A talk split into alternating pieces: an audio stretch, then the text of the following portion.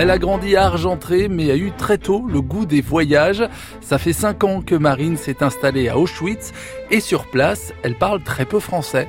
Dans mon quotidien, c'est principalement l'anglais, le polonais, et après j'écris en français, bien évidemment, un peu toujours au quotidien, mais la langue utilisée n'est plus le français. Non. Il n'y a pas des mots aujourd'hui euh, qui ont parfois du mal à revenir en français?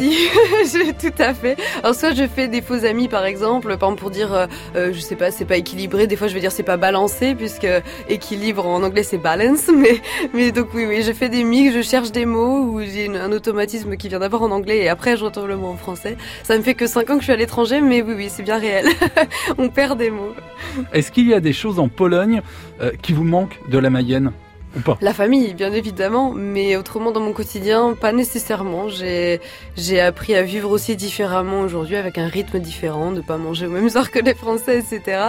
Les, les, Polonais mangent plutôt entre euh, le repas du midi, on va dire, et manger plutôt vers 14-15 heures. Ils travaillent, euh, enfin ils commencent à 6 ou 7 heures le matin, ils font 8 heures d'affilée, et quand ils ont fini les 8 heures, là ils mangent en fait à la maison un repas euh, classique qu'on pourrait appeler repas du midi, mais c'est tout. Au, au travail, il y a pas de pause en fait, comme les Français d'une à deux heures pour manger le midi. Ouais.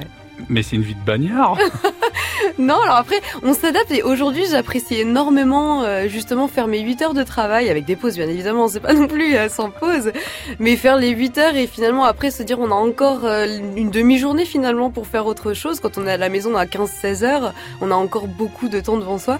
Je me suis très bien habituée à ça. Ouais. Et alors, puisque vous avez du temps supplémentaire lorsque vous rentrez du travail, est-ce qu'il y a des lieux qui sont vos coups de cœur? Euh, sur euh, Auschwitz, alors oui, ce que j'ai pas précisé, mais Auschwitz c'est le nom international qu'on donne principalement aujourd'hui au musée. Donc la ville en elle-même, on dit Auschwitz, donc ça c'est la traduction euh, littérale hein, d'Auschwitz.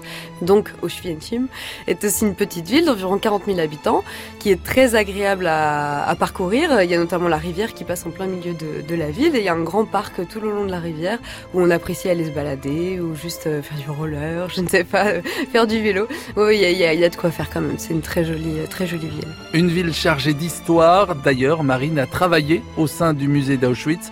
Dans notre prochaine escale, nous pousserons les portes du service conservation du musée.